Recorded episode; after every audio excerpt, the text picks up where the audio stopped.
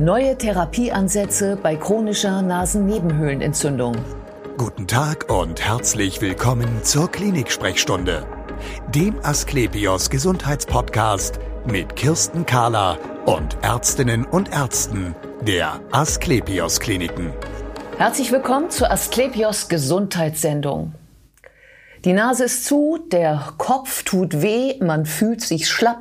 Das sind die Symptome einer akuten Nasennebenhöhlenentzündung. Wenn sich diese Nasennebenhöhlenentzündung aber chronifiziert, dann wird sie immer schwieriger zu behandeln, sie ist immer schlechter in den Griff zu kriegen und OP folgt dann häufig auf OP. Inzwischen sind neue Medikamente auf dem Markt, sogenannte Biologicals, von denen sich die Mediziner viel versprechen. Und wir reden jetzt darüber, was denn davon zu halten ist.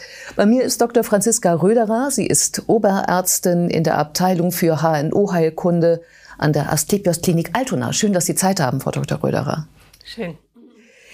Wo genau sitzen die Nasennebenhöhlen? Sagen Sie uns das nochmal. Ja, die Nasennebenhöhlen sitzen zum einen einmal unter dem Auge und über dem Oberkiefer, dann zwischen dem Auge und der Nase in der Tiefe und dann nochmal ähm, immer paarig angelegt, nochmal ganz in der Tiefe zur äh, Schädelbasis und dann noch einmal über äh, dem Auge in der Stirnhöhle auf beiden Seiten. Also reden wir ja eigentlich über alle Hohlräume, möchte ich jetzt mal sagen, im Gesichtsbereich, oder?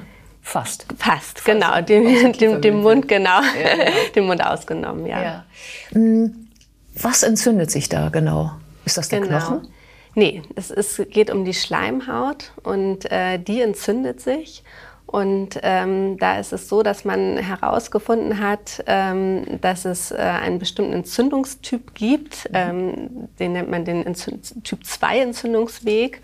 Und ähm, da ist es so, dass die ähm, ähm, Entzündungszellen einschießen in die Schleimhaut, dadurch es letztlich zu einer Barrierestörung ähm, kommt mhm. und dadurch Bakterien oder auch Viren eintreten können oder auch Entzündungszellen eintreten können in die Schleimhaut und es dadurch zu einer Veränderung kommt. Mhm. Und die ähm, Genau, und das, dadurch kommt es dann zu einer Entzündung der Schleimhäute erstmal. Ja. Kriegt das jeder oder gibt es da bestimmte Menschen, die betroffen sind mhm. von solchen Entzündungen? Das bekommt zum Glück nicht jeder. Aber es ähm, sind relativ ähm, viele Patienten betroffen, zumindest äh, in Europa. Und, ähm, das ist eine der häufigsten chronischen Entzündungen, die es gibt. Ja. Und ähm, da bis zu 12 Prozent, sagt man, ähm, von der Bevölkerung. Und da ist es so, dass ähm, es, ähm, man noch nicht genau weiß, weshalb bestimmte Patienten betroffen sind. Häufig sind es Allergiker-Patienten, dann äh, können es aber auch genetische äh, Faktoren geben oder auch Umwelteinflüsse, die da reinspielen. Mhm. Ähm, ja.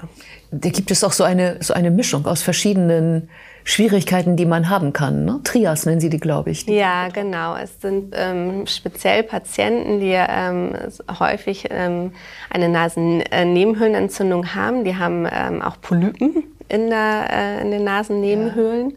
Die haben ähm, eine ähm, Intoleranz gegenüber Analgetika, das nennt man, oder häufig ist es auch Aspirinintoleranz, also ASS, vertragen die Patienten nicht. Mhm. Und ähm, Zusätzlich ist es äh, so, dass sie ähm, auch noch äh, einen Asthma bronchiale haben. Ja, genau. Und Sie haben ja eben schon angesprochen Polypen. Das ist ja eigentlich das Fiese an der Nasennebenhöhlenentzündung, dass da auch noch diese Polypen entstehen. Genau. Es muss nicht immer sein. Es ja. gibt Patienten, die auch eine chronische Nasennebenhöhlenentzündung haben ohne Polypen. Mhm. Okay. Aber es gibt auch ähm, Patienten, die eine chronische Nasennebenhöhlenentzündung haben mit Polypen. Warum entstehen die? Tja. Was wollen die da? Also was ist der Sinn der Sache, weshalb man einen Polypen haben muss? Genau, das ist diese äh, typische ähm, Typ 2 Entzündungsweg, äh, den ich vorhin schon mal erwähnt hatte. Und da ist es so, dass äh, die Gefäßpermeabilität durch diese Entzündungs einschließenden Entzündungsfaktoren, die da reingehen, gestört wird es zu einer Ödembildung kommt und dadurch letztlich ähm, durch diese dauerhafte chronische Entzündung letztlich zu so einer Ausstülpung der Schleimhaut und das nennt man dann Polyp. Aha, das heißt, da gehen also die Säfte, sag ich mal, nicht mehr so richtig durch die Gefäße durch und dadurch verdicken die sich ähm, ja. paradoxerweise und dann bildet sich so ein Polyp aus. Ähm, Wie behandelt man das normalerweise? Genau, also erstmal ist es so, ähm, wenn jemand erstmal ganz normal eine ähm, akute Nasennebenhöhlenentzündung hat, ist es ja noch lange nicht, dass man gleich einen Polyp hat oder auch eine chronische Entzündung genau. hat, sondern erstmal geht man zum Arzt, äh, der schaut sich die Nase erstmal an. Was hat man für Symptome? Die Nase läuft. Ähm, niesen muss man vielleicht, äh, man bekommt schlecht Luft, mhm. ähm, das Riechen ist vermindert, man kann auch Kopfschmerzen ausbilden. Und wenn das alles über zwölf Wochen äh, immer wieder geht und nicht we richtig weggeht, dann spricht man erstmal von der Chronifizierung. Mhm. Und dann würde man erstmal mit Nasenduschen anfangen, ähm, um die Nase erstmal frei zu bekommen. Äh, man guckt in die Nase, gibt es da ähm, Engen, die das sozusagen stören? Ist eine schiefe Nasenscheidewand oder deutlich vergrößerte Nasenmuscheln? Das schaut man sich auch nochmal zusätzlich an. Dann ähm, gibt es die Nasenduschen und wenn das nicht hilft, dann würde man erstmal äh, nasales Kortisonspray geben. Ähm, das äh, ist dafür zuständig, dass die Schleimhäute auch wieder abschwellen, sich beruhigen, sagt man auch und ähm, die Entzündung nach Möglichkeit wieder rausgeht. Wenn das weiter nicht hilft und der Patient trotzdem immer wieder Beschwerden hat, dann würde man sogar ähm, oral das Cortison geben. Das macht man natürlich aber nicht zu häufig, ja, weil wir alle kennen ja die Nebenwirkungen von äh, Cortison. Wenn man das nasal sprüht, dann wirkt es nur lokal und es ist in ganz geringer Dosierung. Das heißt, es geht in den systemischen Kreislauf fast gar nicht rein. Wenn man es aber oral gibt, dann ist, will man es ja auch systemisch haben mhm. und ähm, das sollte man dann nicht zu häufig anwenden. Ja. Wenn, das, das weiter nicht hilft, mhm. Dann äh, kommen die Patienten sozusagen zu uns ins äh, Krankenhaus mhm. mit einer Überweisung zur Nasennebenhöhlenoperation. Aha, und das ist dann sozusagen ähm, die Lösung aller Dinge? Tja, ja, nicht, ne? das ist es leider nicht. Das ja, ist unser Problem, weil wir ja. behandeln nur das Symptom. Das mhm. heißt, wir können ja die äh, kranke Schleimhaut nicht gesund operieren. Das heißt, wir würden ähm, die Zugänge zu den Nasennebenhöhlen erweitern, sodass der Abfluss besser gegeben ist, die Nasenpolypen entfernen so dass der Patient auch wieder besser Luft bekommt, äh, das Riechen bestenfalls auch wieder äh, vorhanden ist und die Lebensqualität natürlich auch wieder ähm, ja. deutlich verbessert wird. Und da tragen Sie was ab? Schleimhaut oder Knochen? Genau, das ist ähm, beides in dem Fall. Ja. Das heißt, ähm, die Nasennebenhöhlen, das äh, sind mit so kleinen Knöcheln, Septen äh, auch ähm, verengt und die würden wir dann abtragen, damit es dann weiter ist. Und aber auch die kranke Schleimhaut, die da vorhanden ist, mit den Polypen, die ja daraus entstanden sind. Mhm. Genau. Und wie ist der Erfolg? Tja, der ist sehr unterschiedlich. Ja. Man muss sagen, bei einigen Patienten kommt ähm, die Polypenbildung schon nach ähm, einem Jahr häufig mhm. schon wieder. Mhm. Und äh, wenn man zehn Jahre sich anschaut, sind es sogar 80 Prozent der Patienten, die dann wieder eine Nasennebenhöhlenoperation bräuchten. Nun versprechen Sie sich ja viel, Sie und überhaupt die Mediziner, von diesen Biologicals.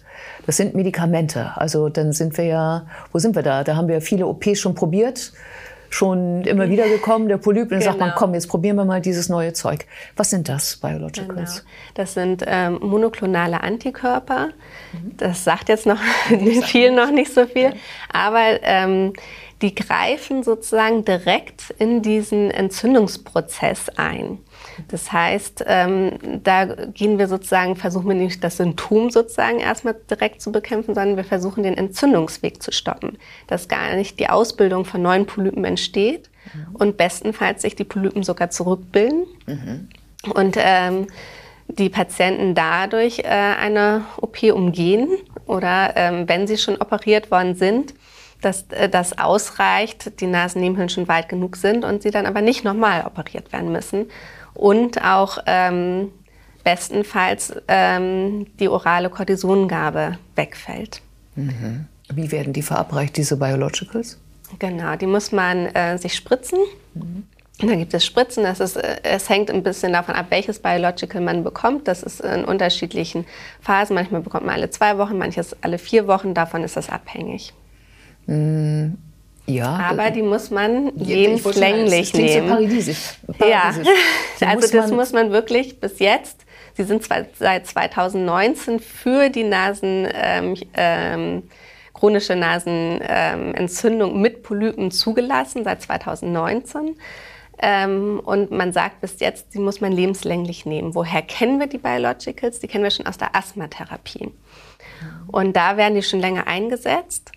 Ähm, und äh, daraus äh, kommt auch ähm, dieser Zusammenhang. Vorher hatten wir ja diese Trias angesprochen: Asthma, Nasenpolypen und ähm, äh, der Aspirinintoleranz. Ja. Und äh, das, da ist man sozusagen auch dann auf diesen Weg gekommen. Wieso setzt man das dann nicht auf oder versucht man es nicht auch, um diese Nasenpolypen äh, zu bekämpfen? Ja. Mhm. Wer kann die kriegen, diese Biologicals? Ja. Im Moment ist es so, ähm, dadurch, äh, dass wir, dass sie noch relativ neu eingesetzt werden, ist es so, und sie auch nicht unbedingt bei allen Patienten wirken, ist es schon so, dass wir noch unseren ganz normalen Standardvorgang erstmal eingehen. Das heißt, Patienten, die gut mit einem nasalen Cortisonspray zurechtkommen, die brauchen die nicht. Die, das, die können das nasale Cortisonspray erstmal einnehmen, damit ist es gut handelbar, die Erkrankung, die Lebensqualität ist okay. Wenn Patienten aber damit nicht zurechtkommen und immer wieder äh, das orale Cortisonschema brauchen, ja.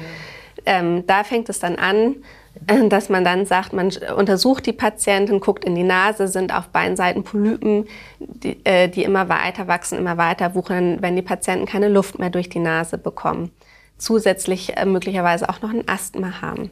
Mhm. Dann ähm, eine Riechminderung haben und die Lebensqualität deutlich eingeschränkt ist, weil dann sie dauernd ausschnauben müssen, keine Luft bekommen. Dann sind es die Patienten, wo alle anderen konservativen Maßnahmen sozusagen erstmal nicht gegriffen haben. Dann operieren wir sie, gucken, ob das wirkt, ob das ausreicht. Manchmal reicht ja auch schon eine Operation aus. Nicht wie gesagt, nicht bei vielen Patienten leider, aber bei einigen schon. Ach so, Moment, ich unterbreche mal. Das heißt, äh, man muss schon operieren, damit die Polypen, die da sind, erstmal rauskommen. Genau, in der dann, Regel würden wir das genau. schon mhm. so machen. Ja damit auch erstmal die Luft frei ist und das ist ja auch erstmal unser Standardschema. Ja. Und weil ähm, gucken, aber ob die überhaupt wirken. Ob die überhaupt wirken. Ja, genau. genau. Weil nicht bei allen wirken diese Biologicals. Es gibt ja. so bestimmte Biomarker, wo man nachweisen muss im Blut, äh, ob eine Eosinophilie oder ein IgE erhöht ist. Das sind zum Beispiel zwei Marker, die man hat ja. erstmal, die man nachweisen kann ähm, ob das, ob überhaupt wirken, ob so eine mhm. Typ-2-Entzündung überhaupt vorhanden ist. Mhm. Und die anderen Kriterien sprechen noch dafür. Aber ähm, die wirken bei 80 Prozent der Patienten, sagt man, und bei den anderen 20 Prozent nicht.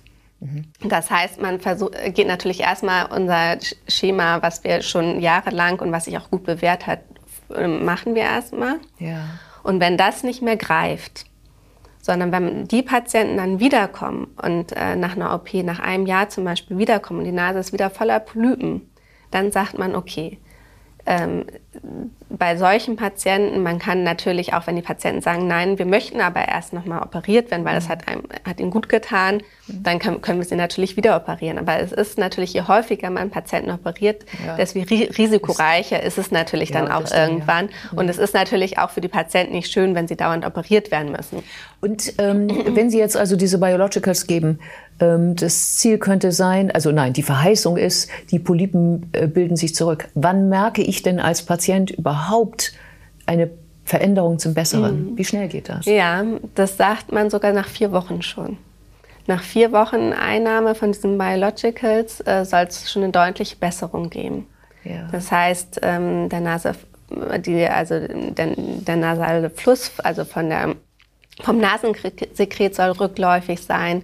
Äh, man soll besser riechen können, man ähm, hat nicht mehr so eine starke Nasenatmungsbehinderung, Kopfschmerzen sollten rückläufig sein, die Lebensqualität sollte steigen. Das ist ganz wichtig.